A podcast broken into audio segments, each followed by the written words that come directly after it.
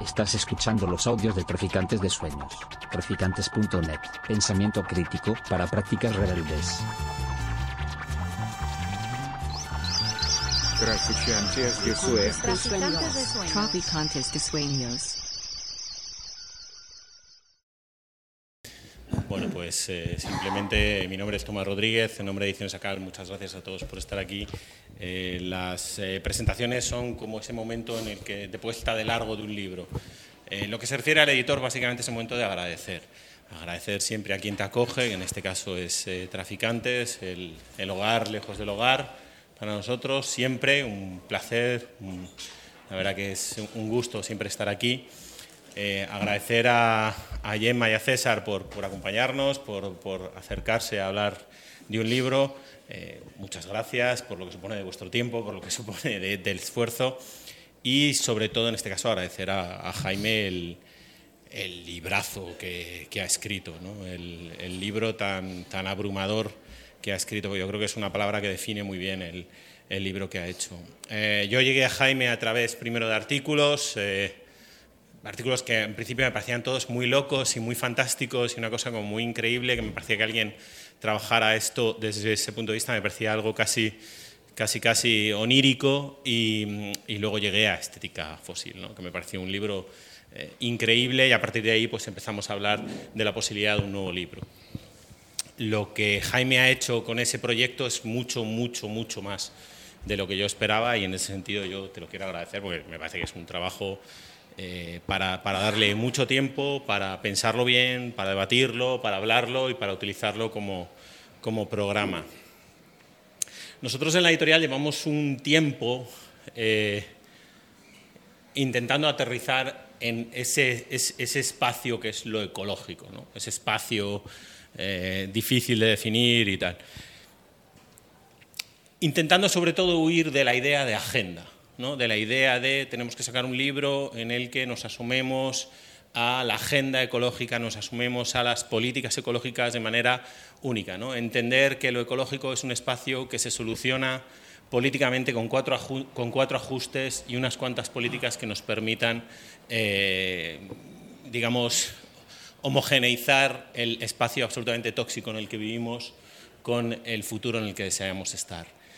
Eh, el trabajo de Jaime, junto con el de otros, que nos permite entender lo ecológico como algo mucho más grande, como un espacio cultural, como un espacio civilizatorio que vamos a tener que comprender, que vamos a tener que dialogar con él para intentar transformarlo, para nosotros es, es crucial y yo creo que es un muy buen libro para, para, partir, porque a partir de aquí van a llegar unos cuantos más. Así que yo simplemente decirte, Jaime, que mil gracias, estamos contentísimos con el libro y que podamos debatirlo largamente todo lo que podamos. Mil gracias a todos por estar aquí y que, como toda presentación, sea una buena invitación a la lectura. Muchas gracias y... ¿Empiezo yo así? Bueno, eh, pues muchas gracias eh, también Tomás eh, y muchas gracias Jaime Gemma por, por invitarme a, a compartir este, este momento de, de presentación que, que, espero efectivamente que sea una invitación a la, a la lectura de, de, un libro que, que, efectivamente merece ser leído y discutido. ¿no? Yo, yo eh, leí con, con, entusiasmo Estética Fósil eh, y de hecho el, el, único reproche que tenía hacia Estética Fósil es que había tenido mucho menos difusión mucho menos recorrido público del que merecía. O sea, pero a mí me parecía un libro cabal, o sea, un libro de, que, no, que, no, se podía eh, mejorar, ¿no? que estaba completamente determinado. Y entonces, nada más empezar eh, Cultura Fósil, me di cuenta efectivamente de que estaba equivocado, de que eh, Jaime tenía talento para desarrollar aquellos temas eh, muchísimo más, con mucha más profundidad hasta componer eh, lo que yo creo que es un futuro clásico. Eh, y esto no. Yo no creo que los libros tengan por qué ser clásicos necesariamente. Hay, muchos libros de intervención co coyunturales eh, que cumplen muy bien ese papel y, eso no tiene nada de malo y tiene muchas cosas de buena. ¿no? Pero creo que dentro de algunos años, ¿no? cuando las polémicas políticas más inmediatas que hoy nos ocupan, nos entusiasman, nos envenenan, dependiendo de, de, de cuál, ¿no? cuando todo eso esté olvidado, eh, este libro será leído eh, todavía ¿no? y será será recordado como una de las primeras historias estéticas de la modernidad fosilista. Y estoy convencido de ello porque eh, tiene al menos mm, dos virtudes que yo, bueno, yo, eh, a lo mejor alguien no lo, no lo, comparte, pero que yo aprecio en los, en los textos clásicos, que es, como señalaba Tomás, eh, bueno, pues un apabullante conocimiento, un conocimiento exhaustivo de las fuentes clásicas, tanto artísticas como históricas como filosóficas. Es, de una, es un libro de una erudición eh, eh, fascinante. de una erudición, además, que en lugar de, apabullarte, ¿no? de esa sensación que tiene uno a veces de que se le cae encima una estantería de libros al leer eh, algunos textos, mm, yo creo que, no, que te lleva de la mano para ayudarte a conocer eh, fuentes fundamentales de nuestro acervo cultural compartido. Eh, y en ese sentido tiene también una cualidad, yo creo, muy característica de los textos clásicos, que es que sirve lo mismo como guía para empezar a conocer autores, yo qué sé, como William Morris o como, o como. Thompson, eh, pero también para profundizar en ellos. Eh, yo creo que es bueno, una cualidad rara, pero, pero que, tienen algunos pocos textos escogidos. Y al mismo tiempo es un libro, eh, así como es eso, un libro muy clásico, muy bien, muy sólido, muy, muy bien formado, pero también eh, tiene una, una, heterodoxia, nada exhibicionista, pero una heterodoxia profunda también, eso que decía antes Tomás también, ¿no? de, de, plantear cosas raras, ¿no? temas raros, eh, divertidos, ¿no? dialoga críticamente con el canon. Eh, es, a ratos una historia muy seria, pero a ratos también muy, muy loca, muy divertida, muy original, ¿no? que cuenta cosas fascinantes, yo qué sé, pues sobre los proyectos de canalización ilustrados de Madrid, sobre las políticas artísticas del, New Deal. ¿no? Bueno, Mientras este libro se va convirtiendo en un clásico, y yo creo que eso va, a ocurrir, ¿no? bueno, eh, entre tanto, eh, también a mí me parece que, es una fuente de interés eh, teórico y político para nuestra contemporaneidad, eh, con, una gran capacidad para plantear, pues desde perspectivas que a mí me han resultado muy, muy refrescantes, muy renovadoras, eh, abordajes, aproximaciones a, nuestros dilemas compartidos. Y yo traía, había señalado, porque bueno, lo he leído un par de veces, uno antes del verano y ahora otro para para preparar esta, esta presentación, y, había notado como tres itinerarios de, lectura posibles de, este ensayo. yo, creo que los libros se pueden leer de muchas maneras y no hay una única eh, manera de hacerlo. Y bueno, yo, yo, he encontrado como tres que a mí me han resultado muy, muy sugerentes a lo mejor el más superficial, y no lo digo como algo peyorativo, ¿no? Eh, la mayor parte de las cosas importantes suceden en la superficie, pero el, más superficial en el sentido, digo, es leerlo, bueno, pues como leemos los libros de arte la gente que no sabemos de arte, como una serie de episodios, de casos, de los que disfrutamos y aprendemos, ¿no? y cada capítulo va planteando eso, como, como, un episodio de una serie eh, de, la historia cultural eh, de, la, de, nuestra, de nuestra modernidad. ¿no? Un segundo itinerario, a lo mejor más sistemático, no, sé si más interesante, pero más sistemático, eh, y que, bueno, a mí me, he sentido muy interpelado por él, yo creo que tiene que ver con la evaluación crítica que hace Jaime de la teoría cultural moderna, de forma más o menos continuada a lo largo de todo el libro. No, hay exactamente un capítulo metodológico, epistemológico, pero sí que hay una reflexión continuada respecto a, una evaluación de la, eh, teoría cultural eh, moderna. Y digo, me he sentido muy interpelado porque eh, para mí esa, la perspectiva de, Jaime conecta con ciertas dificultades que ha afrontado la crítica cultural materialista desde, desde su origen que resumiría como en, dos, elementos aporéticos. Por un lado, la incapacidad para explicar cabalmente en qué sentido eh, existe una relación entre las prácticas culturales hegemónicas eh, y los sistemas de dominación y estratificación, cuál es el sentido de esa, conexión. Y por otro lado, algo en lo que insiste también Jaime eh, unas cuantas veces, la dificultad para encontrar mm, ya no un canon, pero sí al menos ciertas prácticas culturales alternativas o contrahegemónicas que podamos justificar como tales. Y esa doble, ese doble dilema, esa doble aporía, ha llevado a menudo, y es algo que también señala Jaime, a una especie de sobrecompensación teórica catastrofista. Los teóricos culturales pues, llevan dos siglos diagnosticando una crisis de la modernidad aterradora, terminal, que está a punto de destruir nuestra subjetividad compartida y convertirnos a todos en zombies idiotizados, desde el siglo XVIII hasta hoy, pues todo es, todo es decadencia. Yo creo que el libro de Jaime eh, en lugar de recrearse un poco esa delectación morbosa, abre el foco eh, de una manera, yo creo, muy luminosa y nos permite entender, o ayuda a entender, e, esa especie de malestar de la crítica cultural. Em, y que a mí me parece que, tiene que ver, eh, lo, Jaime lo, deja caer muy de, muy de pasada, pero a lo mejor estaría bien que, es, un buen tema para, para otro libro, ¿no? Em, con el modo en que la, aparición eh, en la modernidad de la noción de cultura eh, es un tanto extraña, ¿no? Surge, bueno, pues como una escisión de prácticas y discursos que ya existían antes, pero integradas, empotradas en, otras dinámicas sociales, religiosas, familiares, ¿no? Pues la gente siempre, siempre ha cantado, siempre ha pintado, siempre ha bailado, eh, pero mientras hacía otras cosas, ¿no? Pues cantabas, como yo solo canto para dormir a mis hijos, ¿no? Cantándoles nanas. Bueno, pues esa era un poco la, normalidad eh, antropológica, ¿no? Y esa disociación de la que, ya digo, Jaime habla eh, un poco de pasada, pero yo creo que es un elemento importante de su, eh, de su argumentación, eh, tiene un componente trágico en el sentido de que, por un lado, es la condición de las expresiones culturales tal y como las conocemos hoy, tal y como las experimentamos en los museos, en las librerías, en, las salas de concierto, y al mismo tiempo es una fuente profunda de malestar y de perplejidad. Y por eso, en buena medida, la teoría cultural siempre ha sido una una búsqueda de esa sensibilidad perdida, de una fuente de afectos y de sentidos que habría quedado oculta en la modernidad. Y ese es uno de los sentidos precisamente, señala Jaime, de, la crítica materialista, que nos recomienda mirar, en este caso, pues, a las eh, relaciones sociales capitalistas para entender el sentido o parte del sentido de esa pérdida.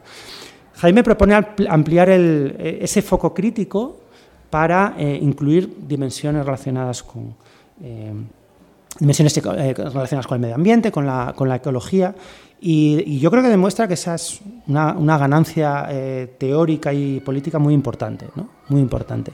Y precisamente el tercer itinerario de lectura que, que yo, he, yo he encontrado en este libro es precisamente una aplicación de esa perspectiva ampliada a algunos de nuestros dilemas políticos en este momento eh, tan intersticial que nos ha tocado vivir, ¿no? de, crisis de la modernidad fosilista. Yo creo que el, título del, libro es, maravilloso, ¿no? Eh, porque eh, yo creo que es muy revelador del momento que estamos viviendo, también desde el ámbito de la crítica cultural, de la teoría cultural. yo creo que Jaime, la argumentación de Jaime ayuda también a pensar eh, dilemas desgarradores que estamos viviendo hoy, que en primer lugar nos recuerdan que la, estética y la teoría cultural no tiene que ver solo o primeramente ¿no? con la evaluación de ciertos objetos, de ciertas prácticas, de ciertos eh, discursos considerados valiosos, sino con, eh, tal vez sobre todo, con la sensibilidad compartida, con los, con los afectos y afectos que pueden ser, pues sí, la experiencia de lo sublime o la intensificación de la experiencia, pero también la esperanza, el miedo, la rabia, la desesperación, ¿no? Eh, todo eso que sentimos por las noches que no podemos dormir por el calor también. ¿no? Eh, y creo que Jaime eh, aborda eso sí también de forma muy sistemática, en el sentido muy, en cada capítulo una, una, y otra vez, al menos dos expresiones estéticas en este sentido, ¿no? de afectos compartidos muy presentes en las políticas medioambientales contemporáneas, en muchos de los conflictos, discusiones y debates que tenemos. Em, la primera es la presencia del solucionismo tecnológico, esa fascinación por la tecnología como fuente de soluciones a nuestros dilemas políticos. Y Jaime Rastre, a mí me interesa muchísimo la fortísima presencia de este tipo de sensibilidad solucionista en los imaginarios culturales y en la propia crítica cultural y lo hace mostrando no su debilidad sino su potencia, por eso me ha interesado mucho, no, no, mostrando eh, la debilidad y la ingenuidad del fetichismo tecnológico, sino mostrando su, su potencia y cómo está presente eh, a menudo de forma razonable, que esto yo es lo interesante, ¿no? incluso en críticos de la tecnología como eh, Raymond Williams o, o, Mumford, ¿no? y, y, ha sido algunas de las páginas que más, que más me ha interesado. ¿no? La segunda expresión estética, y con esto eh, eh, termino, que yo creo que está muy conectada con algunos dilemas eh, del ecologismo de nuestro tiempo y que está muy presente a lo largo de, todo, el libro, desde las primeras páginas, de hecho, del libro de Jaime, es algo así como el doble estético del solucionismo, que es el pintoresquismo lista, por decirlo así con un par de palabras eh, absurdas, pero que yo creo que eh, eh, Jaime habla mucho del pintoresquismo, de, la aparición de lo pintoresco, de cómo eso está eh, vinculado a menudo a, conflictos ecológicos. es esa añoranza de un momento de reencuentro vinculado a la conexión con la naturaleza, pero de reencuentro también estético, de, esa, de, sutura de esa escisión original que constituye el campo de lo cultural y al mismo tiempo lo problematiza, ¿no? lo, convierte en algo necesitado sistemáticamente de, crítica o de respuesta. ¿no? Y yo creo que efectivamente el pintoresquismo es un vector muy presente en las dinámicas políticas contemporáneas, algunas de ellas muy importantes ¿no? y, realmente reivindicables algunas de ellas, desde proyectos de renaturalización, la reflexión en torno a las ruralidades y por supuesto en el debate sobre la implantación de las renovables. Muchas de las resistencias a la implantación de renovables tienen que ver con el valor que se otorga al paisaje y en cómo entendemos el paisaje, eh, la forma en que entendemos que un aerogenerador vulnera el paisaje y en cambio un campo de trigo no, ¿no? porque no sé, a lo mejor porque el campo de trigo no se evoca a Machado eh, y no a Haber-Bosch, por algún motivo. ¿no? Eh, entonces, si tuviera que destacar un efecto político positivo del libro de Jaime, solo uno, tiene muchos, ¿no? pero si tuviera que destacar solo uno, es que nos ayuda a desconfiar de nuestra propia sensibilidad medioambiental. ¿no? Eh, nos ayuda a saber que, igual que ocurre con la ideología, estamos arrojados a algún tipo de sensibilidad, somos seres estéticos, ¿qué se le va a hacer? No podemos alcanzar un estado zen sin miedo, sin esperanza, ¿no? Eh, pero no deberíamos tomarlo como una especie de mm, dato bruto, de fuente primaria que no puede ser cuestionada, que es innegociable. ¿no? En ese sentido, pues por ejemplo, últimamente he leído algunas contraposiciones que yo no acabo de entender entre la rabia y la esperanza como motores del cambio social, ¿no? Y yo me acordaba de eso leyendo este libro, ¿no? Porque yo creo que eh, Cultura Fósil, si algo nos explica, es que no sabemos muy bien lo que es la rabia y la esperanza, no tenemos la menor idea, y que desde luego no deberíamos tratarlo como si fueran sentimientos contrapuestos, ni mucho menos, o, que lo sean necesariamente. Y, ahora sí que termino de verdad mencionando... Mm, que me ha resultado muy revelador eh, de esta capacidad problematizadora el modo como termina el libro. El libro termina con un poema, un poema de, Pasolini. Es un, es un, poema que para mí ha sido muy importante, es un poema que amé, eh, que, luego odié, lo detesté con toda mi alma, y que ahora me ha vuelto a gustar eh, porque es una especie de eh, de, condensación de contradicciones. Pasolini era, era muy así. El, poema empieza, es un, poema muy famoso de Pasolini, empieza como una especie de elogio de una terapia del shock neorrural, ¿no? elogiando la pobreza, lo buena que va a ser el empobrecimiento para hacernos mejores personas. Un poco en plan en el Club de la Lucha, eh, pero en plan Pasolini. ¿no?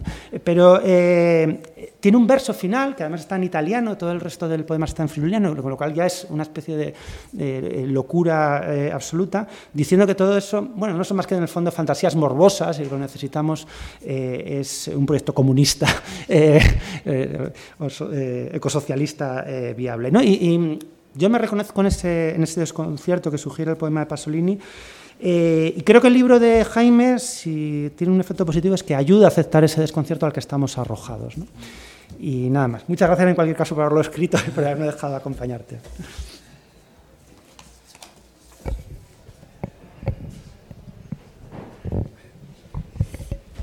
Eh, ¿Se me escucha bien? Sí. Vale. Eh, pues mientras hablabas, César, bueno, mi intervención iba a ser bastante parecida eh, en algunas líneas, eh, con lo cual profundizaré un poco lo que ya has dicho. pero es que citabas el poema de Pasolini, que a mí también me, emocionó y no iba a hacer la de leerlo aquí porque, porque es que no. pero creo que hay otra cita, porque el libro de Jaime está plenísimo de citas súper interesantes, que precisamente luego iba a hacer referencia a esto, ¿no? Pero problematiza también el cuerpo, ¿no? Y el afecto. Em, lo somático, la dimensión somática de, la crisis ecosocial, ¿no? Eh, y bueno, y también define cultura como una infraestructura libidinal del capitalismo, ¿no? Es decir, eh, pone de manera especialmente eh, habilidosa en común eh, todas estas dimensiones que no son tan evidentes para nosotros, ¿no? Pero bueno, luego, luego hablaré de esto. Pero hay un, un fragmento de un texto de Bob Johnson que me pareció, o sea, que yo lloré, de verdad. O sea, yo es que lloro con estas cosas, pero, pero lloré. Y, y es precioso y me gustaría como eh, acompañar lo que has dicho eh, con, este, con esta cita porque, porque creo que, que, lo cierra de forma muy bonita, ¿no? Y dice así, es un poco larga, lo siento. Eh, nuestra saturación de carbono prehistórico es tan profunda, forma eh, tan completamente parte de las experiencias afectivas y somáticas de los cuerpos modernos, que hemos incorporado una voluntad de creer que podría ser tan poderosa como cualquier interés corporativo. Imaginar la vida sin el carbono eh, prehistórico supone una voluntad colectiva de desprendernos de esos apegos somáticos y afectivos a la combustión que caracterizan a las energías de la modernidad. Significa divorciarnos de los densos recuerdos de la combustión del carbono que están ligados a nuestras propias historias personales y colectivas y significa comprometernos con el trabajo sucio e incómodo de descubrir quiénes somos y qué podríamos ser sin los combustibles fósiles. O sea, es, bueno, a mí me pareció precioso. Eh, entonces, bueno, ya voy a empezar con mi intervención eh, no improvisada. Eh, lo primero, pues gracias por la invitación, por, pensar en mí para compartir mesa. en ningún momento yo habría pensado que estaría compartiendo mesa con personas a las que he escuchado durante horas, he leído, he admirado y he envidiado. con lo cual, pues me siento entre nerviosa, impostora y afortunada. así que, bueno. Eh, bien, eh, pues yo quería comenzar hablando, eh, sobre todo, sin querer caer también en una mirada demasiado instrumental, en la utilidad de este libro, ¿no? También en la utilidad que tiene para otros espacios que no son tan teóricos, tan académicos y tan políticos, porque creo que también, o sea, lo hago también con la voluntad de, hacer una crítica a, una, a un prejuicio, una idea que creo que está bastante extendida, que es eh, la idea de que hay que abandonar la teoría, ¿no? las miradas teóricas que hacen análisis de la realidad eh, y que nos ayudan a construir estrategias desde una mirada más profunda ¿no? y estrategias más sólidas. Eh, entonces yo, yo quería hablar también de la utilidad que puede tener este libro para espacios que no son espacios específicamente interesados para la historia del arte, en la historia del arte, ¿no? Eh, o en la historia de la ecología, o en la ecología política de la historia del arte, o en aquello que tiene que ver con todo eso eh, a un nivel teórico. Eh, entonces, bueno, yo creo que hoy es un día muy oportuno porque ayer, para presentar este libro, porque ayer Fatih Birol, que es director ejecutivo de la Agencia Internacional de la Energía, creo que es un hecho relevante, especialmente relevante, publicó en el Financial Times eh, que alcanzaríamos no solo el pico del petróleo, eh, sino el del gas y el carbón en los próximos siete años. Eh, que lo diga este señor es para mí es un acontecimiento político. y esto evidentemente va a tener muchas consecuencias, ¿no? Pero además es bien sabido que desde los niveles de CO2, de concentración de CO2 atmosférica previos a la revolución industrial, que estaban en 280 partes por millón, eh, que es el típico del Holoceno, eh, el 86%, el 86%, es, es importante entender los números, eh, de los 1,5 trillones de toneladas de CO2 que se han emitido desde entonces, hasta llegar a las 400 parte, a las 420 partes por millón de CO2, que son las típicas del Plioceno medio, es decir, de hace 4 millones de años, eh, provienen de la quema de combustibles fósiles. ¿no? Y esto es un hecho histórico, eh, culturalmente relevante, políticamente relevante y científicamente relevante. ¿no? Y además creo que eh, también Bindel aporta esta mirada de forma consciente, porque es una crítica que se le ha hecho a Malm en Capital Fósil. Además, el 80% de estas emisiones se ha producido por parte de los estados centrales. Es decir, hay una dimensión evidentemente colonial eh, en todo esto. ¿no? Entonces, este binomio energía-clima tan evidente... Eh, yo pienso que es uno de los más relevantes eh, a día de hoy en términos de estrategia política, ¿no? porque conforman como una paradoja central en la modernidad fósil, ¿no? y es que la fuente de energía de la que dependemos es la que está amenazando nuestra propia supervivencia como especie. ¿no? y este libro es de los pocos que atendiendo a eso y siendo plenamente consciente de eso, eh, entiende la energía y el clima y bueno, y todo lo que tiene que ver con nuestra realidad física, eh, como la naturaleza o, otras cuestiones, los contempla como realidades físicas y como construcciones culturales, ¿no? que es lo que em, em, bueno, venía comentando César. Eh, entonces, a mí el proyecto no solo de cultura fósil, sino el proyecto fósil en general, eh, también el de estética fósil, el de capital fósil y el de todo lo que tenga que ver con, la quema de combustibles fósiles, eh, me, parece pues científica, cultural y políticamente relevante. ¿no? y yo cuando leía a Jaime, me, me, lo imaginaba siempre como con una especie de caleidoscopio de los globos oculares, ¿no? porque tenía como una especie de forma de mirar eh, absolutamente multiescalar, con diferentes aumentos, ¿no? Me, imaginaba algo así, rollo steampunk, eh, eh, con unas lentes macro, ¿no? En ese calidoscopio loco que miran a la Tierra lo infinitamente grande en sus procesos, en sus raíces, en sus tiempos pues, geológicos, ¿no? y unas lentes micro que rastreaban lo, molecular del laboratorio social, que es la historia y la historia de la cultura, ¿no? Eh, y que además permanecen en el, silencio de, muchos archivos, ¿no? Y él les da voz. Eh, entonces a mí eso me, esa mirada tan particular me entusiasmaba especialmente. Y, voy a hablar también de la revelación que yo sentí con estética fósil y que he sentido con cultura fósil porque es que me, ha abrumado. Em, y es que cuando yo, fue el momento en el que yo entré en contacto con Jaime, ¿no? En, en 2020 sufrí como, o sea, cuando vi ese libro en la central del Raval de Barcelona, porque fue allí cuando yo me encontré con ese libro, eh, sufrí como una especie de, éxtasis místico y me sentía un poco Santa Teresa, ¿no? Eh, parecía como para mí, de verdad, lo digo, eh, la respuesta como a todo lo que no encontraba en la militancia política, en la militancia ecologista, a lo que no encontraba en la universidad y a lo que no encontraba en la cultura y que me preocupaba, ¿no? Y que, y bueno, creo que este proyecto también, y esta dura crítica que hace a muchos espacios, viene de no solo de heterodoxia, compartidas, ¿no? que también comparto, eh, sino de frustraciones, profundas frustraciones y profundos enfados compartidos. ¿no? Em, entonces, por parte de la militancia, yo echaba en falta ¿no?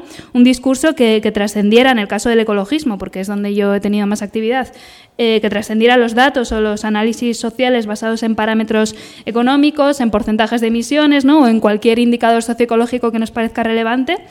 Em, pero lo mismo me ocurría cuando estudiaba el máster, un máster en sostenibilidad, en la especialidad de ecología, eh, que, se definía como interdisciplinar, pero que entendía lo interdisciplinar como algo que era eh, un puro diálogo entre ciencias sociales cuantitativas y ciencias naturales cuantitativas. Eh, desatendía todo lo que tenía que ver con la cultura y se desentendía de la cultura como un vector de análisis, ¿no? Em, y, de alguna manera, eh, para mí, eh, la construcción social de estos conceptos en, cualquier proyecto de investigación, en cualquier proyecto político, cuando no se cuestionan, eh, funcionan como bucles de realimentación, ¿no? donde seguimos construyendo sobre los mismos conceptos muy criticables ¿no? y, nos llevan en muchos casos pues, a, tener errores ¿no? o, a, fallar en, en nuestras estrategias. ¿no? Y, bueno, también me ocurría lo mismo, esta frustración, cuando, cuando eh, veía los espacios culturales pues, más politizados, ¿no? en, mi caso en, Barcelona en esos momentos, eh, que se, se, se, desentendían por completo de la ecología social eh, y el ecologismo se veía como una cosa de burgueses urbanitos veganos ¿no? o de ambientólogos naturalistas y las pocas iniciativas que había estaban restringidas a espacios o muy residuales o muy académicos o directamente solo existían en inglés, que esto eh, nos ha pasado a muchos, yo creo, ¿no? Eh, y, muchos pensábamos también que, la, labor política previa estaba en traducir todo eso y luego traerlo aquí de alguna manera, lo cual también tiene una dimensión colonial preocupante. Eh, pero bueno, las cosas están cambiando, por suerte, yo sí que percibo un cambio en las miradas también en los movimientos sociales. Y como decía, pienso que este libro es una prueba de que no hay que renunciar a la teoría, ¿no? Y que esta propuesta que hace Jaime, profundamente seria, ¿no? De ampliar los límites epistémicos y los imaginarios, que entiende la dimensión performativa de las imágenes y la cultura, eh, también es ampliar eh, los límites de nuestra capacidad de transformación política, ¿no? A pesar de que también se puede poner en cuestión y luego eh, haré una referencia a esto. El mismo Jaime eh, también lo pone en cuestión. O sea, es que no hay nada que no cuestione en este libro. Em, Entonces, bueno, hay algo que me interesó particularmente, que me pareció muy interesante, eh, y es eh, la autonomía eh, de las bueno, la autonomía de la que hablas en estética fósil también y en, en cultura fósil, de las esferas de la política, la ecología y la cultura, entendiendo que ambas, bueno, que las tres, ¿no? son mutuamente irreductibles, ¿no?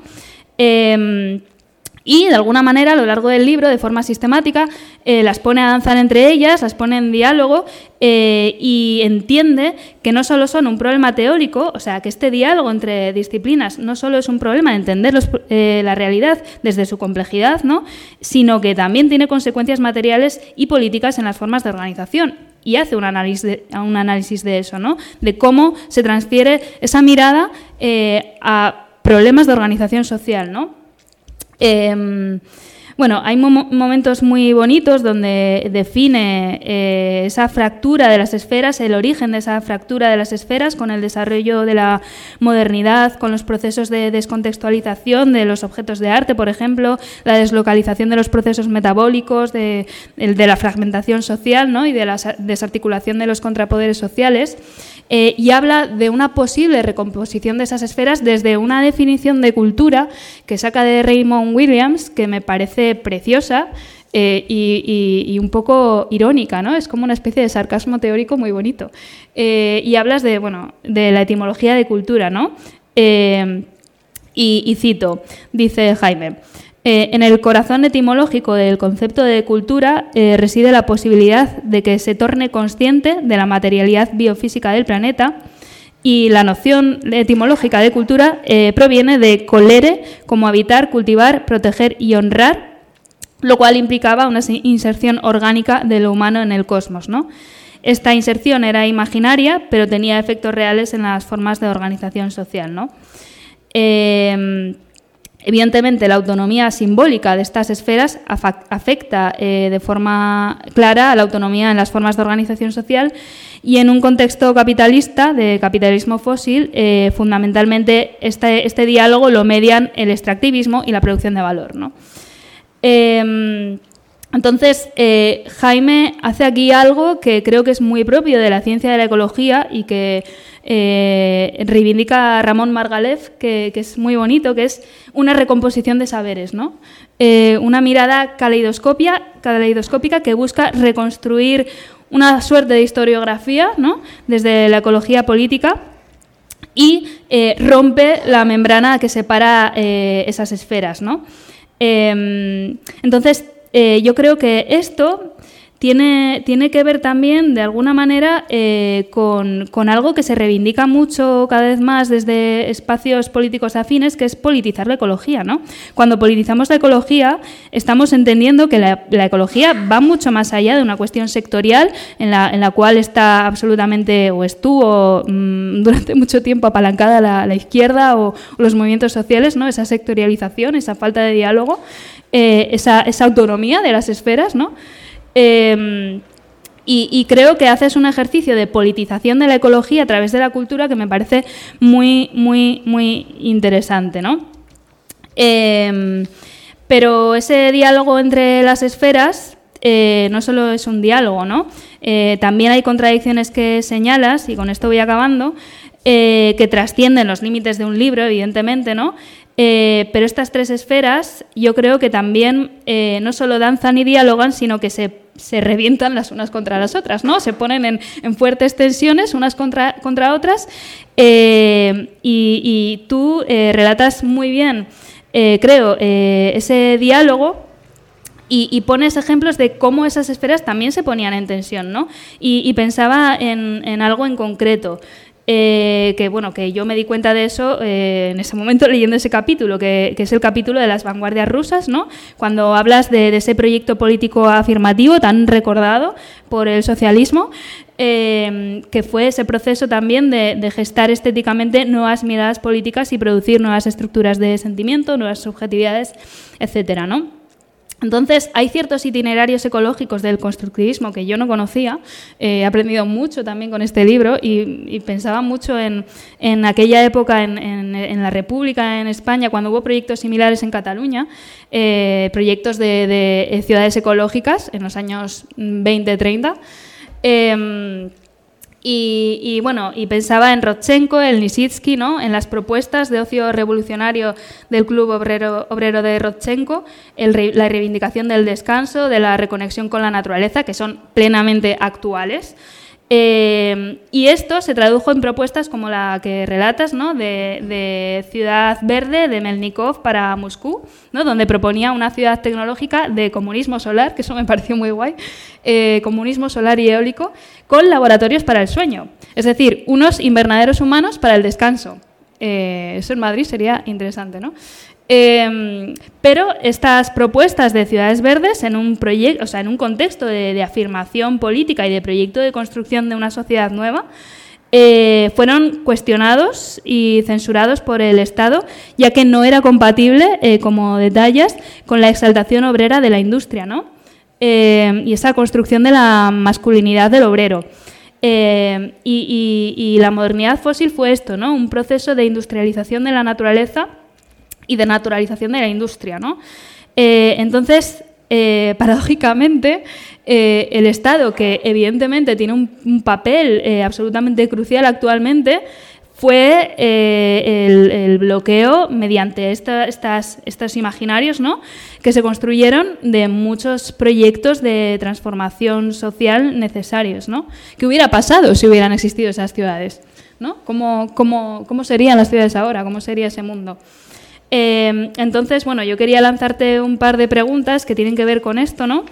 Em, y en este contexto, donde estas relaciones entre esferas están cada vez más mediadas por el capital, ¿no? y hablamos, por ejemplo, de, cuestiones como la neoliberalización de la naturaleza o la urbanización planetaria, a la que también haces eh, referencia, ¿cómo piensas que podemos desmantelar la cultura fósil? Pregunta que, bueno, es muy difícil, ¿no? Eh, ¿Y qué potencial también crees que puede tener toda esa cantidad de tiempo, recursos y esfuerzos sin un Estado, eh, pensando en, ¿no? en, este caso en, aquella, en el constructivismo ruso, ¿no? Eh, sin un Estado que apoye y cree eh, las condiciones estructurales para esto, especialmente también en un momento en el que la financiación de proyectos culturales, y pienso aquí desde la producción de imaginarios, ¿no? está cada vez más privatizada, es cada vez más precaria ¿no? y depende de la, de la agenda neoliberal o del ánimo filantrocapitalista. ¿no? Y ya está.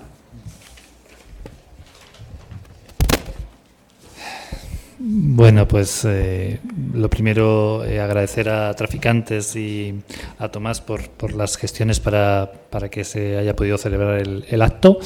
Eh, estoy realmente muy contento y también muy abrumado por las palabras de César y de Gemma. son dos personas de las que he aprendido muchísimo y a las que quiero y, y respeto profundamente, la verdad. Así que bueno, pues eh, no sé si puedo añadir mucho más a lo que eh, ambos eh, han, comentado. había pensado la presentación un poco como una explicación, ¿no? como un hacer explícitos pues cuáles son los propósitos que, que, demarcan un poco el proyecto intelectual que está tanto detrás de este libro como del inmediatamente anterior, que es Estética Fósil, del que también han hablado Gemma y César. Eh, un poco lo que a mí me interesaba eh, es, o me interesa eh, es complementar desde la perspectiva de, la estética y, la cultura pues las aproximaciones ¿no? al origen y la evolución de, la modernidad fósil, del capitalismo fósil, que han planteado autores como, como Andreas Malm, ¿no? que es un referente muy, muy, muy importante para, para, mi trabajo. claro, ahí de repente se abren problemas de fondo ¿no? que tienen que ver también con cómo la tradición marxista se ha enfrentado a, las cuestiones relativas a la estética y la cultura. Eh, podríamos eh, resumir esas posiciones en dos grandes eh, corrientes. Una que, si queréis, desde un cierto antihumanismo con tintes nihilistas, pues ha afirmado ¿no? que la estética y la cultura son en verdad eh, dominios ideológicos de la burguesía y que lo único que podíamos hacer es acabar con ellos. Es, por ejemplo, la posición que mantenían eh, autores como Mario Tronti ¿no? en el contexto del operaísmo italiano en los años 60 y 70 pero esa posición también tuvo repercusiones en el campo eh, de la teoría del arte ¿no? o de la cultura. Ahora estoy leyendo un libro, fantástico de Jacopo Galimberti, que se va a traducir pronto al, español, donde él citaba a, Manfredo Tafuri, ¿no? este teórico de la arquitectura que conocerá Gemma, eh, y eh, Tafuri afirmaba algo así como que, del mismo modo que no cabe una crítica de la economía eh, política, o sea, del mismo modo que no cabe una economía política marxista o socialista, es imposible pensar en una estética marxista o una cultura marxista. Lo único que cabría, por tanto, sería una crítica radical de la cultura y de la estética que se pusiera, digamos, al compás de la crítica marxiana de la economía política. Eh, esas posiciones pueden ser a veces muy seductoras por su aparente radicalidad, pero también tienden a ser muy poco constructivas, ¿no? por decirlo suavemente. Eh, y luego, por otra parte, pues también eh, la, la, desconfianza respecto a la estética y la cultura se ha dado en clave afirmativa, ¿no? O sea, pues por ejemplo pienso en, esta obra tan conocida de Perry Anderson, eh, consideraciones sobre el marxismo occidental, donde Anderson venía a sugerir que bueno, que sí, que está muy bien pensar sobre la estética y la cultura desde una perspectiva marxista, pero que eso también eh, denotaba el modo en que eh, esos pensadores, esos intelectuales se estaban alejando no solo de temáticas tan importantes como la crítica de la economía política o la teoría revolucionaria, sino de la acción práctica de transformación real del mundo, ¿no? Bien, frente a esas dos tendencias, yo me siento más próximo a algo que, han relatado muy bien Gemma y, César, ¿no? que es eh, bueno, pues un cierto humanismo eh, eh, marxista, ¿no? que por una parte no deja de analizar ¿no? pues ese carácter ideológico de las, fin, de las instituciones artísticas y culturales, pero que sin embargo no descarta, sino que al contrario enfatiza la importancia en los procesos de transformación social de las cuestiones relativas a la estética y la cultura. ¿no?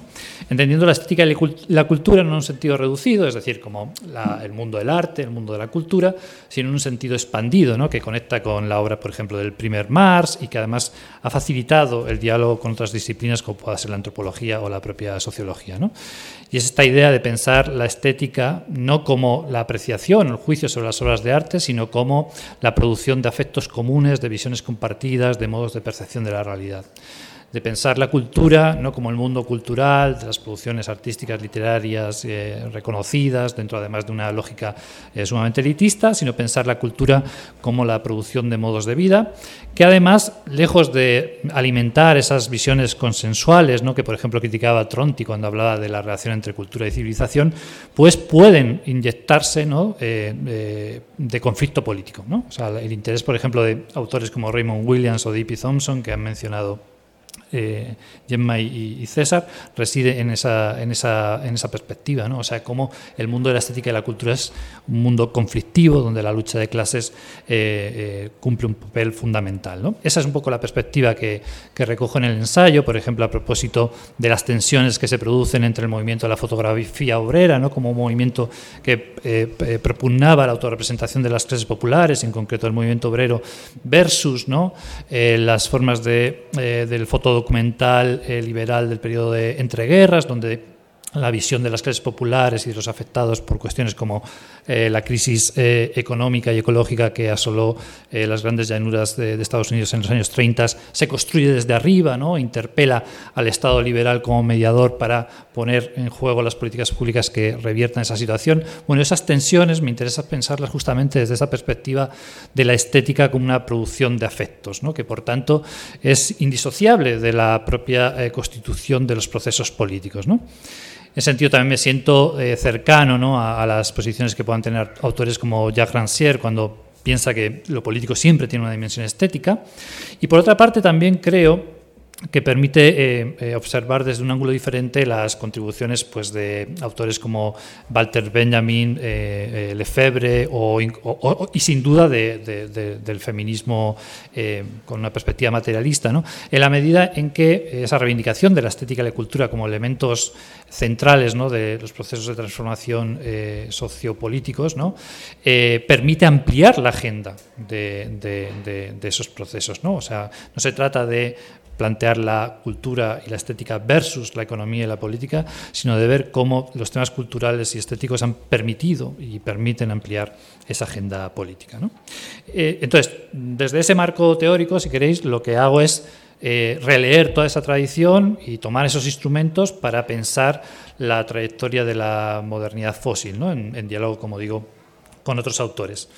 Y bueno, en ese sentido, lo que hace este libro, eh, eh, retomando el testigo de, estética fósil, eh, responde a un, a un, reto y a una propuesta que en realidad me lanzó Tomás y quiero reconocer el, interés porque verdaderamente partió de, de, él la idea, aunque yo de alguna manera tenía también en la cabeza, ¿no?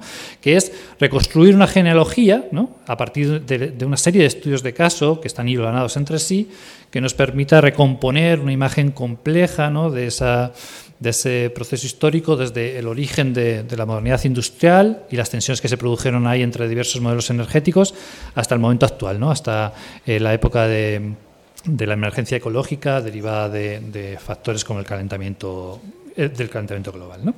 Entonces ahí, eh, pensando en esta triple articulación entre los cambios en el modo de producción, los cambios en los modos de vida, los cambios en los modos de percepción, eh, lo que hago es eso, eh, acercarme a algunos casos de estudio que yo entiendo que pueden ser sintomáticos para tramar esa, narrativa y que, eh, aunque se pueden leer de manera autónoma, están hilvanados a partir de toda una serie de resonancias y de remisiones constantes. ¿no? O sea, para mí realmente la escritura es un, elemento fundamental de, mi trabajo como, como historiador. Em, en ese sentido, me gusta mucho una metáfora que utiliza eh, frecuentemente César, esta idea de, la, de las eh, ciencias sociales y la escritura de la historia como una suerte de praseología que se parecería a la actividad de, cocinar. ¿no? O sea, yo un poco lo que hago es eso, es poner los ingredientes y luego ver cómo los voy ligando, cómo se van entremezclando, cómo se van interpelando, cómo se van eh, afectando mutuamente. eso yo quiero pensar que está muy presente en el libro y que cualquier lector lo puede eh, palpar fácilmente, pero quizás no sea así. Pero bueno, mi intención ha sido esa y, un poco la, narrativa está articulada en función de toda una serie de pasadizos más o menos secretos que eh, eh, retoman una y otra vez eh, diversas cuestiones. ¿no? A veces no de, un modo sistemático, quizás porque no me siento capacitado para hacerlo, pero sí de un modo que entiendo que puede ser más productivo políticamente para, pensar el presente. ¿no? Y luego hay algunas cuestiones temáticas transversales ¿no? al conjunto del, del libro que también creo que ayudan a, captar ¿no? esas resonancias de las que acabo de hablar. Una tiene que ver con la dialéctica entre la visibilidad y la invisibilidad. De ahí, digamos, la, cuestión eh, del vínculo entre estética y política que para mí es inextricable.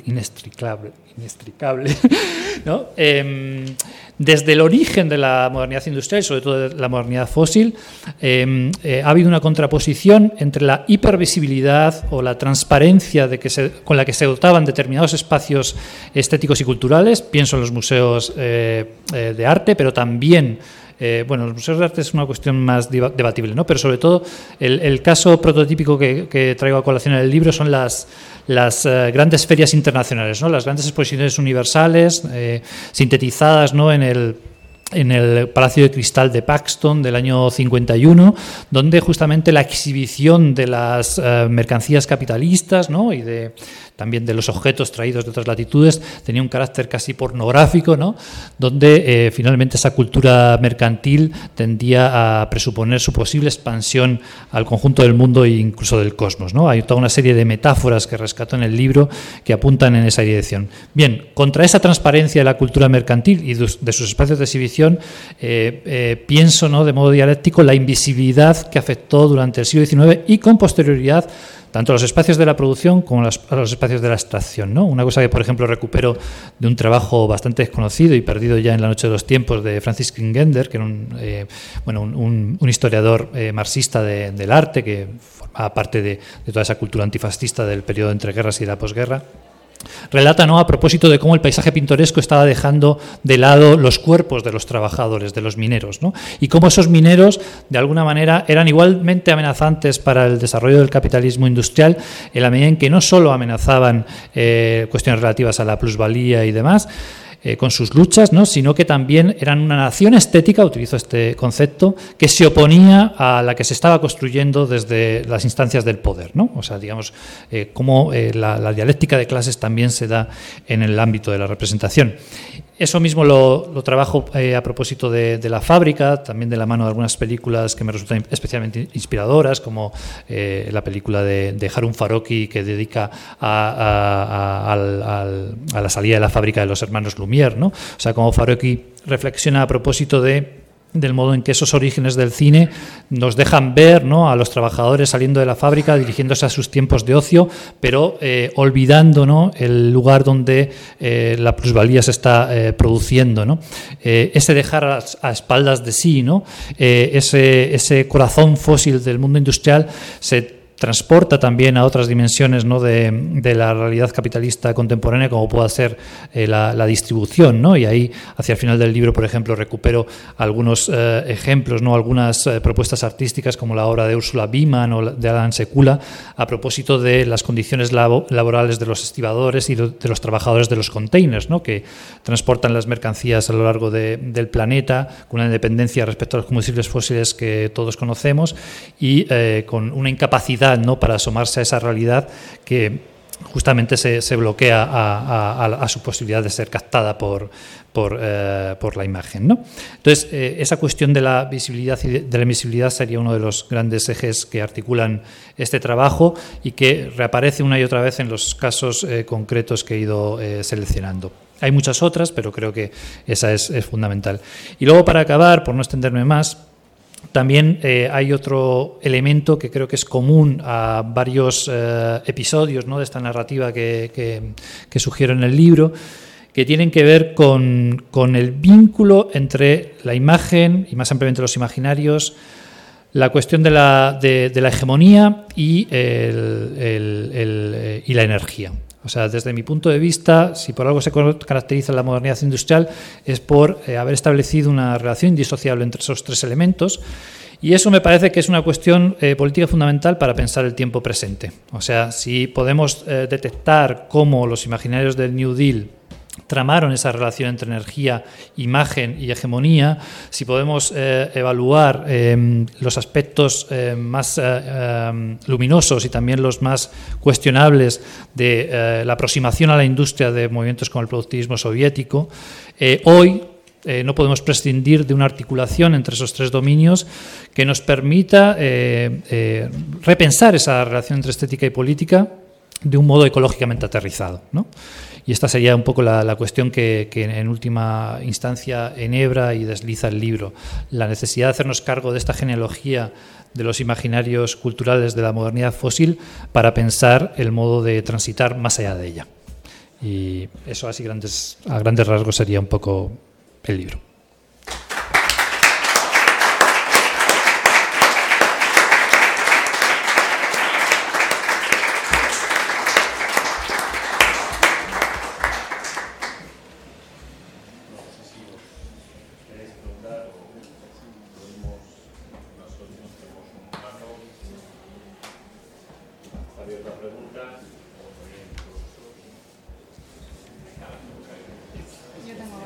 Um,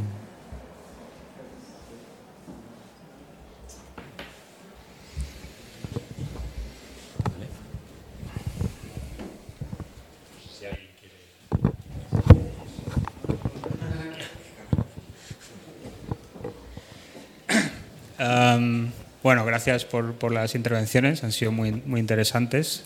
Desde luego habéis vendido muy bien el libro, Dan, yo todavía no lo he leído, pero han dado más ganas de leerlo. Mi pregunta era, eh, va un poco por lo último que ha dicho Jaime. O sea, me interesa que, desarrolléis, si podéis, un poco este asunto de, entiendo, aprender o reproducir los aspectos buenos ¿no? de la cultura, que entiendo que también es cultura fósil de alguna manera, del New Deal y cómo ¿no? se glorificaba la industria y, ¿no? y el desarrollo y el progreso, eh, intentando descartar lo malo o enterrando lo malo. Pero yo también quería hacer una pregunta que igual es un poco más, eh, no sé, problemática, pero me interesa también que, nos expliquéis o nos contéis si cómo se está transformando, digamos, que entiendo que hay varias opciones ahora mismo políticas sobre la mesa. Una, que no es la menos mala de ninguna manera, es que el capitalismo consiga dejar atrás las energías de origen fósil, eh, se transforme casi completamente, completamente una segunda dependencia a las energías renovables, se electrifique y entiendo que esto sería un paso a una cultura, no sé cómo llamarla, eléctrica o renovable del capitalismo. Eh, esto sería una especie de creo, derrota en el sentido de que el capitalismo ¿no? seguiría tirando para adelante y, y empujando los límites ¿no? de la sostenibilidad en el planeta Tierra de muchas otras maneras que no son solo lo, ¿no? La, las causadas por la, el, el queme de energías fósiles, pero sería una derrota dulce en el sentido que, como digo, eso no es el peor escenario imaginable ¿no? a, corto o medio plazo. Entonces, ¿creéis que existe ya una especie de cultura eléctrica o renovable del capitalismo en pugna con la cultura fósil? Eh, ¿Qué aspectos la definirían? ¿Qué aspectos positivos tiene? ¿Qué ¿no? elementos de intervención hay ahí? ¿En qué manera se solapa con las posturas políticas que podamos tener otras personas o movimientos ¿no? que también queremos abandonar los, los, combustibles fósiles, pero que no necesariamente tenemos ningún tipo ¿no? de cariño o apego al capitalismo? O sea, no sé. ¿Eso existe? ¿Es demasiado embrionario todavía como para identificarlo? ¿Qué problemas hay? ¿Qué cosas interesantes hay?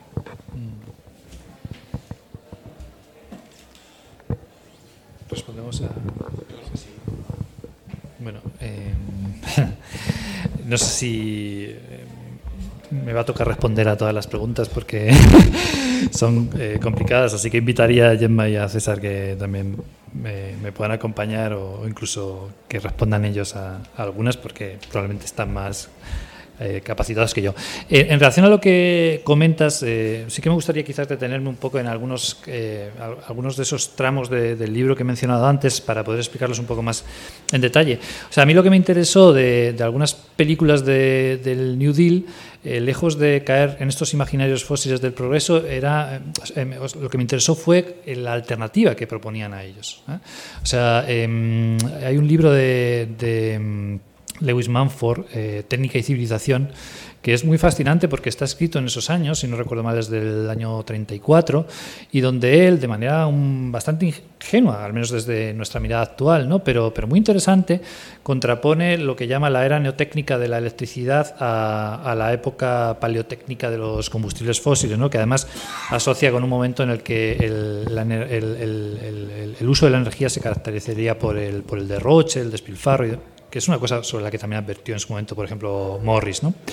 Eh, entonces, eh, esa visión utópica ¿no? de, de, de, la electricidad, en realidad me di cuenta eh, durante la investigación para el libro de que era una constante, eh, al menos en, en, en, el contexto norteamericano, pero obviamente también en, en el soviético, de, de, esa época. ¿no? Eh, claro, la, la, cuestión ahí relevante, y también me parece que de ahí podemos eh, aprender cosas para pensar el presente, es cómo esos imaginarios de la electricidad como alternativa a los combustibles fósiles se declinaron en cada uno de esos contextos. O sea, no fue lo mismo el contexto soviético, donde las propuestas eh, para su descentralización, ¿no? de la mano de, de bueno, de, de, intelectuales como Moise Ginsburg, por ejemplo, pues chocaron con, con los planes recentralizadores de, de, bueno, de, del bolchevismo. ¿no? En, el, en, el, caso de Estados Unidos, eh, más bien, eh, algunas de las películas sobre las que hablo en el libro, por ejemplo, una película de Pare Laurent que se titula The River, otra de Jory Stevens que se titula, eh, que se titula Power and the Land, eh, con lo que juegan más bien es con la posibilidad de que eh, ese uso de la electricidad, eh, por una parte, deje atrás el recurso a los combustibles fósiles, que en los imaginarios del periodo están más bien asociados a el final de la Arcadia eh, eh, jeffersoniana como mito fundacional de la nación. Y de hecho, eh, en, estas dos películas se piensa la electricidad como una posibilidad de rehabilitar el viejo sueño del granjero independiente, pequeño propietario. ¿no?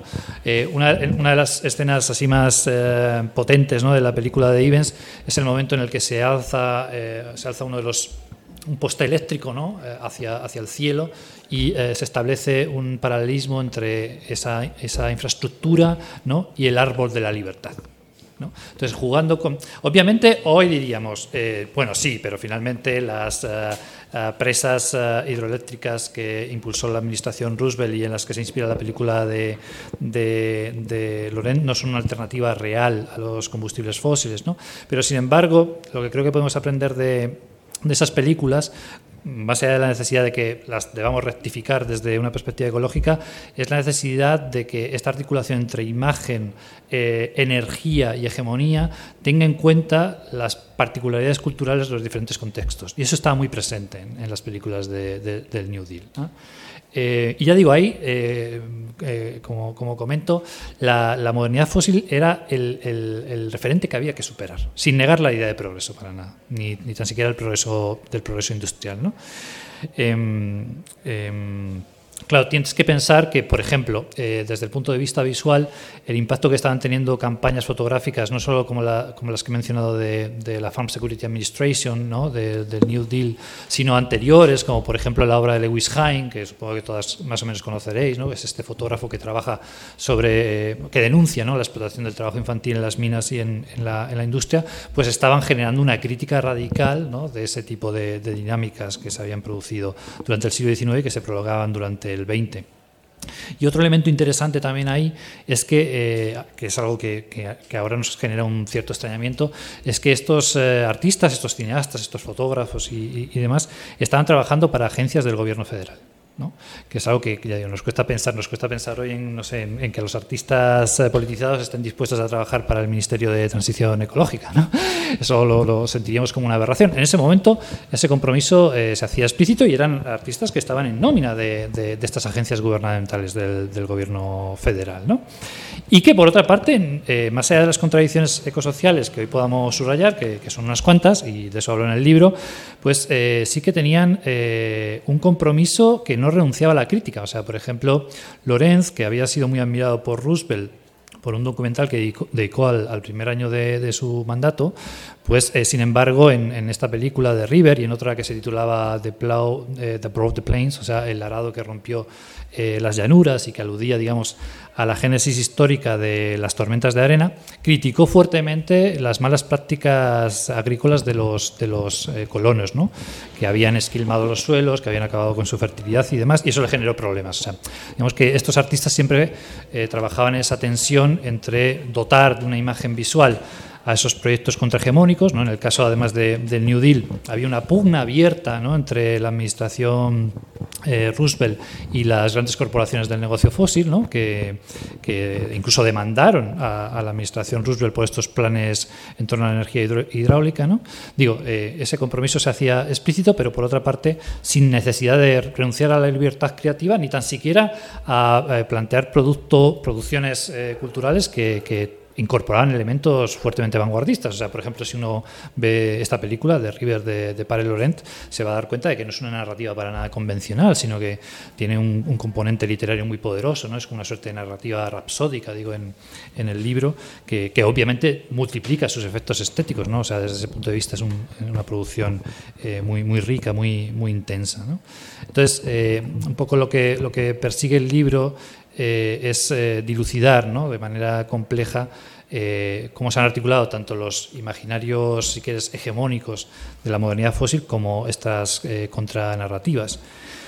Ahora bien, y con esto trato de terminar, y me escabullo un poco de la última parte de la pregunta porque me resulta más difícil contestarla, sí que creo que es muy difícil pensar que por más que demandemos a, esa construcción de imaginarios culturales alternativos estar aterrizadas en, las eh, demandas ecológicas del presente, que hoy son sin duda mucho más acucientes todavía que en los años 30, pues evidentemente eh, las narrativas culturales siempre tienen una autonomía que, no se puede reducir a, eso. ¿no? Y, en ese sentido creo que, es algo que a, cierto cientificismo ¿no? Eh, colapsista pues le, cuesta entender. Em, no sé si quieren decir algo más.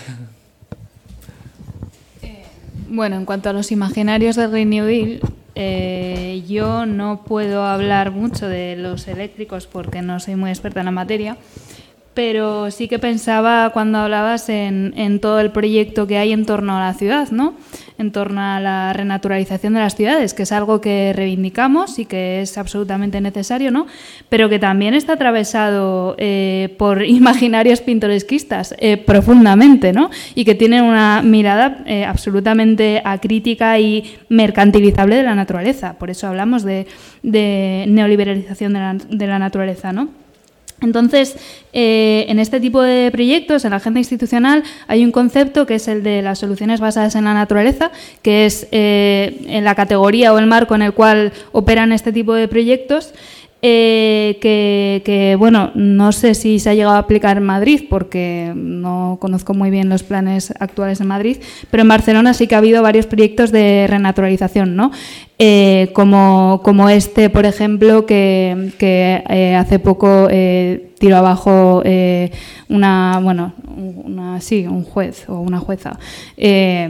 pero yo pensaba concretamente en el Paseo de San Joan eh, desde, bueno, desde varios espacios de investigación en Barcelona han estudiado como el, impacto que ha tenido este tipo de proyectos. El Paseo de San Joan es una de las arterias eh, importantes, relativamente importantes de Barcelona, que, une el Arco del Triunfo con, la parte eh, del barrio de Gracia de Barcelona y se llevó allí a cabo un proyecto de reducción y reorganización del tráfico eh, y se implantaron diferentes eh, sistemas de drenaje de aguas eh, para capturar el agua de la lluvia y diferentes bueno, sistemas de jardinería para aumentar y, controlar y mejorar la biodiversidad de la calle. ¿no?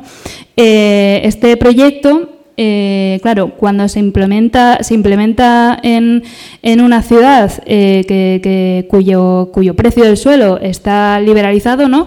Eh, pues hubo un evidente aumento de precios eh, y un proceso de expulsión eh, de personas con rentas bajas. ¿no? Esto está estudiado. ha ocurrido igual con, otros proyectos de renaturalización que no, vienen de la mano de, un control de los precios del suelo. ¿no? Y por otro lado, bueno, yo ponía seriamente en duda que eso fuera un proyecto ecológicamente relevante en el sentido de que era una mirada que en realidad eh, para mí era eh, el proyecto de Cerdá, ¿no? Una absolutamente continuista con esa mirada burguesa que tenía Cerdá cuando planteó el ensanche de Barcelona. No sé si es esa la renaturalización que necesitamos en las ciudades eh, y esa es la mirada de naturaleza que necesitamos, ¿no? Entonces, eh, yo creo que es interesante estudiar eso más en profundidad porque son imaginarios problemáticos que caen en, miradas absolutamente contemplativas de la naturaleza, ¿no? cuando en realidad quizás necesitamos reconfigurar nuestras relaciones socioecológicas en la ciudad. Eh, y eso es lo que quería aportar.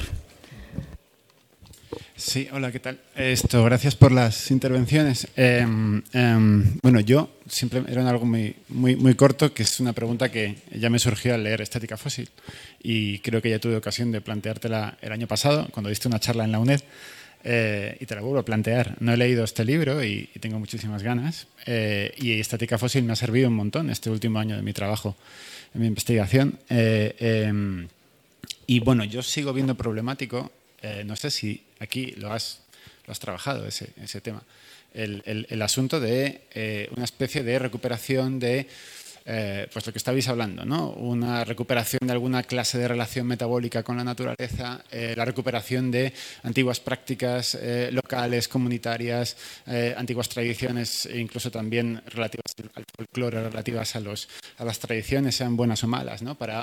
como una manera de, contraponerse a, este, bueno, a, esta, dinámica voraz y, diacrónica de la producción eh, capitalista. El, simple hecho de, recuperar eh, una relación más positiva con el entorno. Ya, o sea, yo, todo eso lo veo problemático por el simple hecho de, del retorno. Eh, el hecho de un retorno a un estadio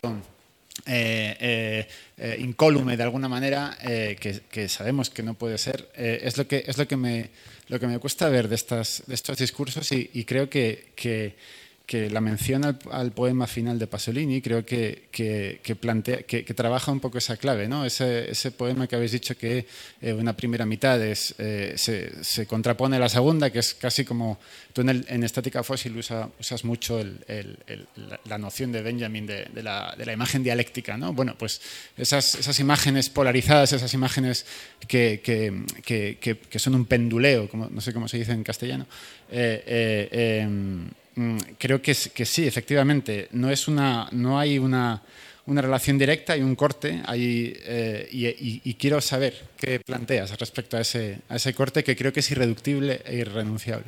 Gracias.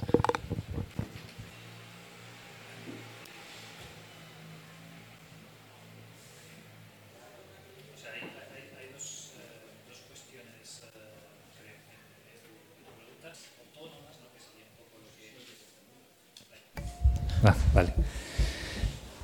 Sí, eh, decía que, que, que, en cierta medida creo que estoy de acuerdo, o sin en cierta medida. o sea, eh, efectivamente creo que del mismo modo que la crítica que se puede hacer a cierto radicalismo antihumanista, ¿no? Eh, con ese componente nihilista que planteaba antes, a propósito de, de, que bueno de que son propuestas muy, muy, muy, seductoras ¿no? por su aparente radicalidad pero que a mí me cuesta a veces eh, ver cómo, cómo avanzar a partir de ellas y que muchas veces por cierto tiene un cierto componente tecnolátrico ¿no? respecto al desarrollo de las fuerzas productivas y todo eso eh, en el otro lado, en este lado humanista, con esta sensibilidad más romántica, pues efectivamente hay un riesgo de idealización de esas comunidades precapitalistas, ¿no? de ese reencuentro, de esa eh, comunión con con eh, no solo la naturaleza, sino el, conjunto de las eh, formas socioculturales donde la cultura y la estética no se habían extendido en el mundo de, del arte y de las instituciones culturales, eh, que es peligrosa, que es peligrosa, sin duda, sin duda. digamos, toda idealización tiene que ser combatida. En ese sentido, pienso, o al menos lo he intentado, que el libro siempre mantiene una posición dialéctica en, en, relación a, esa, a, esa, recuperación de valores ¿no? y, formas de vida e incluso eh, formas de percibir la realidad eh, del, mundo, del mundo preindustrial. Eh, es una crítica que, por ejemplo, se les formuló o se les ha formulado en repetidas ocasiones a, a a Thompson o al propio, al propio Williams. ¿no? Pero me parece que lo, interesante de, esas dos miradas es el potencial eh, utópico ¿no? que, plantean a la hora de impugnar esa autonomización de la, de la cultura y, de, y del arte que sí que es una eh, cuestión que, afecta al decurso de, la modernidad y que, lejos de negar. Eh, cierta autonomía a esas esferas, lo que hace es tensionarlas de otro lugar. Y, digamos, eso sí que me parece que ha sido una faceta muy productiva.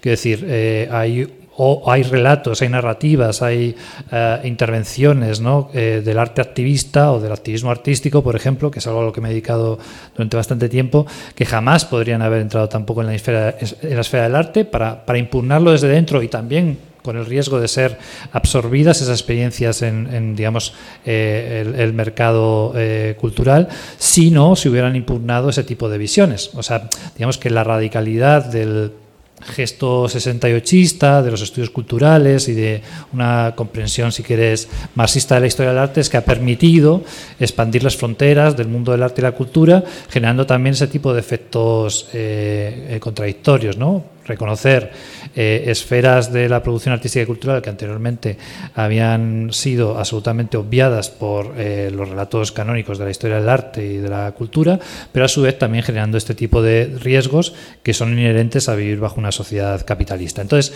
ya digo, ese, ese, ese componente utópico ¿no? de impugnación que contienen estas reformulaciones de la estética de la cultura en autores como Williams o Thompson, pues a mí me interesa mucho no solo por, por, esto que acabo de comentar respecto a las dinámicas propias de, de esas esferas en, en en la modernidad, sino también porque nos permiten pensar cómo esa producción de afectos y, de, valores eh, comunes juega un papel fundamental en, los procesos políticos. ¿no? O sea, esa provocación que lanza en un momento dado Williams cuando dice, bueno, quizás lo que el movimiento obrero tenga que contraponer a toda esta narrativa elitista de la cultura es una organización como los sindicatos, porque digamos, ese es su gran logro cultural. Eh, hay problemas también, pero me parece que, esa mirada es muy provocativa y es la que ha permitido también eh, cuestionar radicalmente qué entendemos por formas y formaciones eh, artísticas y culturales. Entonces, esa es un poco mi, mi, posición. Y luego creo que en lo que formulas, en la pregunta de fórmulas también habría otro tema, que es la relación entre naturaleza y cultura. Y yo ahí eh, por supuesto que desconfío profundamente de cualquier visión de la naturaleza como algo intocado y incólume, por utilizar tu, adjetivo, pero a su vez mantengo la distinción naturaleza-cultura. O sea, me parece políticamente relevante mantenerla. Y aquí eh, retomo una reflexión que plantea también Andrés Malm en otro libro que se titula The Progress of This Stone, a propósito de como una posición hiperconstructivista, tanto desde el punto de vista de esta afirmación según la cual la naturaleza no es más que una construcción discursiva, o si quieres un constructivismo materialista que afirmaría que en realidad los procesos de la modernidad industrial han modificado hasta tal punto la naturaleza que no cabe hablar de, de una naturaleza al margen de de esos procesos, bueno, me parece que siendo en cierta medida, eh, o sea, describiendo procesos reales, por otra parte nos hacen perder de vista que, eh, como subraya Mann en esta reflexión, bueno, si verdaderamente eh, estamos dispuestos a llevar ese planteamiento hasta el final, ¿cómo distinguimos qué parte de los fenómenos meteorológicos corresponden a la acción antropogénica y cuáles no? O sea, porque finalmente, digamos, el hipoconstructivismo puede paradójicamente eh, conciliarse con cierto negacionismo, ¿no? O sea, si llegamos hasta el final, que realmente no existe algo así como la naturaleza al margen de las intervenciones culturales de tipo simbólico o de tipo material, pues eh, simplemente sería muy difícil determinar realmente qué sucede eh, al margen de ella. Entonces, hay cuestiones que efectivamente son de fondo y con las que en principio estaría de acuerdo, eh, si, de lo que se trata es de cuestionar eh, una imagen naturalizada, o sea, idealizada de la naturaleza o una imagen idealizada de las comunidades preindustriales, lo suscribo. Pero me parece que la cuestión es más compleja como he tratado de bocetar ahora en mi respuesta. Claro, sí, sí. O sea, eh, hablaba sobre todo de la relación con algún tipo de naturaleza, eh, o sea, un retorno a algún tipo, de, a una relación de algún tipo no, no mediatizada eh, culturalmente con la naturaleza. Bueno, o sea, yo en ese sentido eh, soy tecnoescéptico, pero también me alejo de la tecnofobia, ¿vale? O sea, sí, creo que César lo ha planteado muy bien, o sea, de hecho, en fin. O sea, últimamente si he tenido alguna discusión en, en, entornos así militantes o activistas sobre estos temas es porque mi, posición en relación a las renovables, por ejemplo, es, eh, en fin, menos, menos crítica que la que se está manteniendo desde algunos espacios ecologistas. ¿no? Me han dado el micrófono. Eh, nada, muchas gracias. Son tres apuntes. Uno, eh, el tema del... hay una palabra que no ha salido, pero que está por el libro, si recuerdo bien, en el anterior, y además es una palabra sobre la que podría hablar César también, es la palabra educación. Claro que tiene que ver con Bildung y toda aquella cosa también tan moderna, ¿no? De que esto es la estética, era, tenía que ver con la educación, no sé si sentimental, etc. Entonces, ¿qué opinión tenéis los tres? Por supuesto, el autor, pero César también y, la compañera, sobre los proyectos de alfabetización ecológica, como los llama, por ejemplo, Yayo, ¿no? ¿Qué es eso de la reeducación o alfabetización, que no es lo mismo, ecológica y que pinta en la, eh, ¿no? en la cultura fósil. ¿Cómo se... Y mm, esa es una pregunta. Eh, la educación, ¿qué pinta eso? Y la otra es respecto a lo de la distinción entre naturaleza y cultura hace poco, no sé si fue por Nancy Fraser o por Nancy Tuana, me llevaron una entrevista de Naomi Klein donde dijo que siempre habíamos pensado que lo peor que nos podía pasar era que el racismo y el negacionismo estuvieran juntos, pero que hay una nueva cosa que es el racismo no negacionista. Es decir, que el no negacionismo y la creencia de que la naturaleza es una cosa separada de la cultura está siendo la piedra de toque de una ideología neomaltusiana. ¿no? Porque en fin, efectivamente, hay cambio climático, pero que se mueran otros. ¿no? Esa es la lógica de del, nuevo supremacismo. Efectivamente, no hay, la naturaleza existe y nos la vamos a quedar nosotros, la poca que quede, o la vamos a administrar nosotros y cuando falte agua, pues no la quedamos. Eso no es negacionismo, es todo lo contrario. Hay cambio climático y vamos a ganar la guerra climática. Entonces también, eh, ¿qué tiene, cómo, se reeduca eso? O sea, ¿cómo, hay, ¿hay alguna posibilidad educativa, de reeducación de la sensibilidad, como decía la compañera. O sea, eh, si esto tiene que ver con la reeducación de la sensibilidad, nunca mejor dicho, ¿cómo se reeduca el neomaltusianismo? ¿Cómo se, se domestica eso? Y lo último, un chiste sobre el, pintoresquismo. Yo me crié en una corrala por aquí, ¿no? y era muy metabólico. Demasiado metabólico. Y cuando me hice fanático de Le Corbusier, yo quería una unidad habitacional con un baño. ¿eh? Y abracé, por supuesto. Entonces, era otro metabolismo. Pero ¿qué pasa con la gente? No somos personajes de Cronenberg, ¿eh? pero ¿qué pasa con la gente que, nos, no sé, que nos metabolizamos con el cemento? ¿Tenemos todavía alguna posibilidad en la cultura fósil? Mil gracias por la presentación.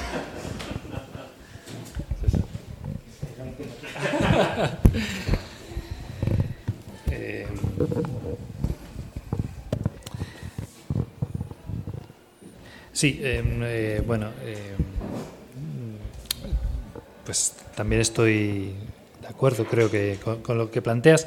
En, relación con, con, la educación, se me ocurren así rápidamente dos cosas. Una tiene Siempre me, siempre me acuerdo de un texto de, César que me gustó mucho en su momento, eh, donde, si no recuerdo mal, él venía a decir algo así como que el problema es que hemos eh, depositado demasiadas esperanzas en la educación, como si fuera una suerte de bálsamo de fierabrás para todos los males eh, contemporáneos, ¿no? Y, y, en ese sentido proyectamos sobre ella cuestiones ¿no? o expectativas de transformación que en realidad creo que pasan por, por, otros espacios. ¿no?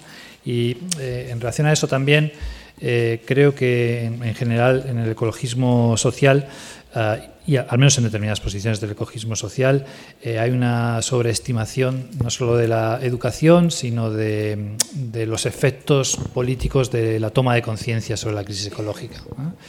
Y esto me llevaría a, lo segundo. O sea, yo creo que más allá del negacionismo o no negacionismo y su instrumentalización por posiciones de, extrema derecha, y creo que el tránsito que tú has descrito yo también lo, lo, observo, ¿no? O sea, como que ya el negacionismo cada vez va a tener, tiene y va a tener cada vez menos, cabida, pero eso no supone que las posiciones desde, ese lugar del espectro político vayan a ser menos, menos aberrantes.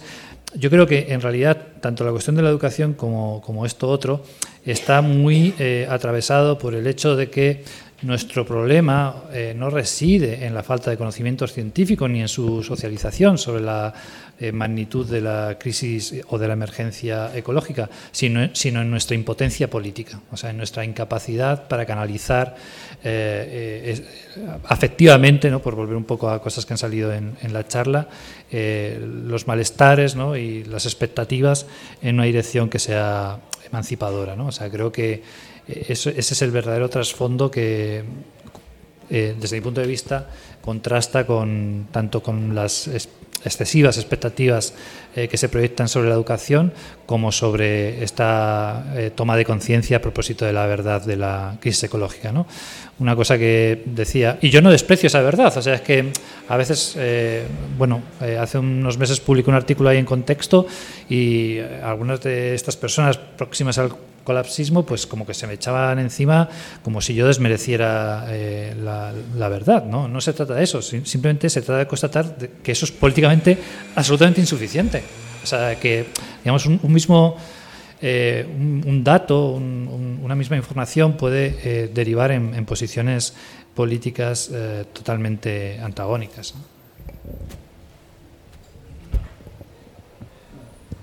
Solo, porque me lo has pedido, eh, eh, porque yo lo he explicado ya muy bien eh, Jaime.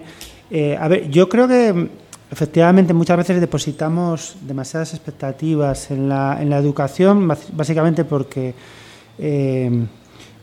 sobrecompensamos ¿no? el vaciamiento o la impotencia política de otras, de otras instancias. Entonces, a mí algo que me preocupa es, bueno, pues de alguna forma evaluar qué es lo que sí puede la educación, o sea, qué, es lo que sí puede hacer. Y yo creo que algunas cosas aquí sí puede hacer. Eh, por ejemplo, bueno, algunos de los que estamos aquí eh, sí promovimos hace tiempo una mayor presencia, alguna al menos, eh, puede ser mucha, presencia de mm, eh, los estudios medioambientales en los estudios superiores, porque yo, creo que eso sí sería importante, ¿no? hacerlo presente. Y además yo creo que la, experiencia de los estudios de género ahí es, una, es, es muy positiva, ¿no? cambia las cosas.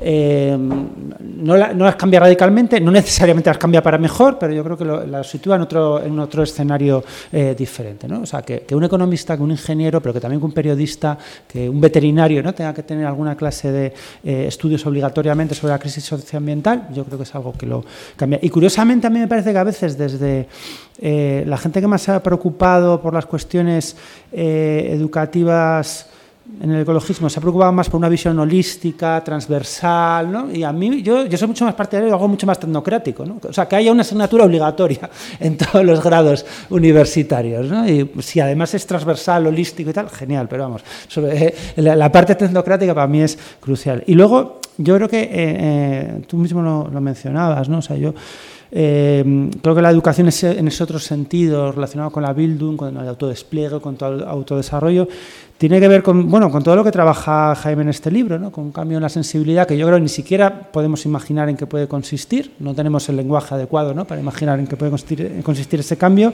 sabemos seguramente que no tendrá mucho que ver con, con lo que ahora eh, pensamos. Eh, incluso me gusta mucho lo de el aprecio del cemento. Me, acordaba de eh, Gerald Cohen cuando contaba su anécdota sobre la acampada socialista. Decía que no le gustaban nada las acampadas porque apreciaba mucho la fontanería moderna. ¿no? Y, yo, también. me, me, gusta mucho porque yo creo que tampoco sabemos muy bien, ¿no? no tenemos el lenguaje para saber en qué puede consistir una una vida ¿no? con una conexión más metabólica con la naturaleza. A lo mejor no es necesariamente una ecoaldea, a lo mejor es algo más parecido a eso, ¿no? a una unidad habitacional que no sea el infierno de un piso interior como el que tenía yo cuando compartía pisos sin ventanas, no tenía ventanas en, absoluto. ¿no? A lo mejor es algo que ni siquiera eh, alcanzamos a imaginar.